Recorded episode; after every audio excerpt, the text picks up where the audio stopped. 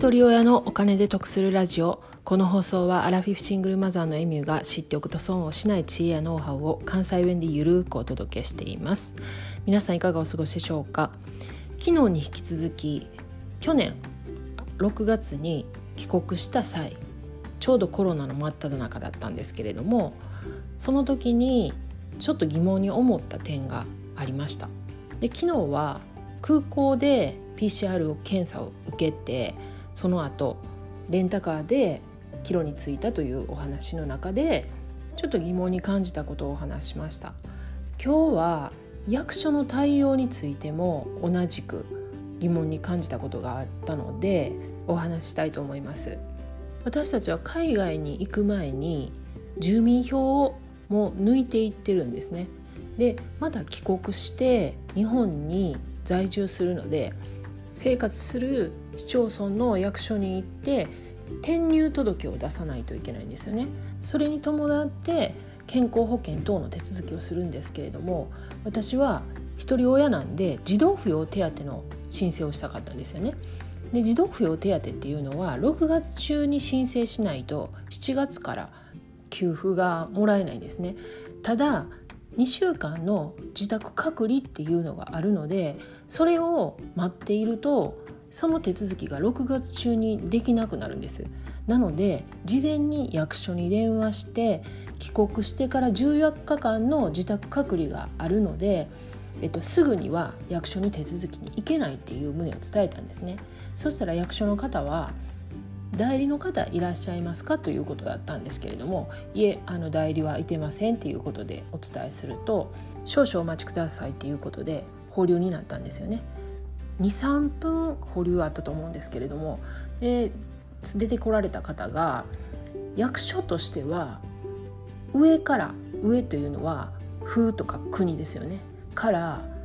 隔離期間の規制などについては指示を受けてませんので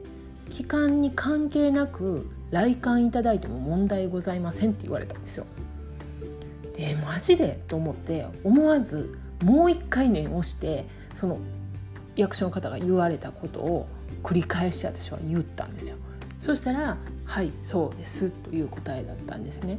私としてはその児童扶養手当の申請は6月中だけれどもこういう状況なのでそれを過ぎても申請来られても大丈夫ですよっていう回答が返ってくるのかと思いきや仰天するような内容だったんですけれどもとりあえず6月中にその役所の手続きに行かないといけないんで私は14日間の隔離期間中に申請に行きました。でそこの回答についていろいろこう考えたんですよね。国として決めていることでもちゃんと末端に伝わってないんかなとかもしくはそういう細かい対応はねいちいち言わなくても分かるだろう的な感じで行政に任せているのかいやそんなこと聞く前に国民は空気読んで自分で判断しろ的なこととかまあいろいろ考えても仕方ないかったんですけれども考えてみました。結果日本で暮らすってすごく難しいなと思ったんですよね。学校教育でも職場でもそうなんですけども親に聞く先生に聞く上司に聞く報告連絡相談ほうれん草的な教育を徹底的に叩き込まれてきました。一方そんなこと言われんでも分かるやろうとか空気読めよとか臨機応変な対応も求められます。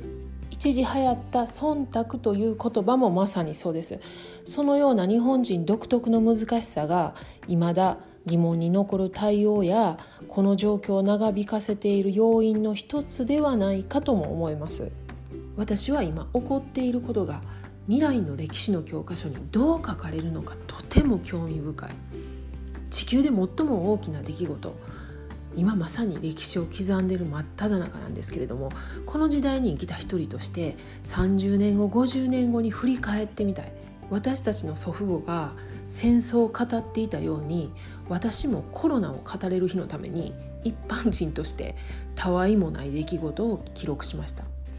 こんなすごい時代に生きてるのでこれからもコロナに関する配信もしていきたいなと思っています。是非皆さんも子孫のためにもブログや音声配信で記憶を綴ってみてください。では最後までお聴きいただきありがとうございました。今日も笑顔で。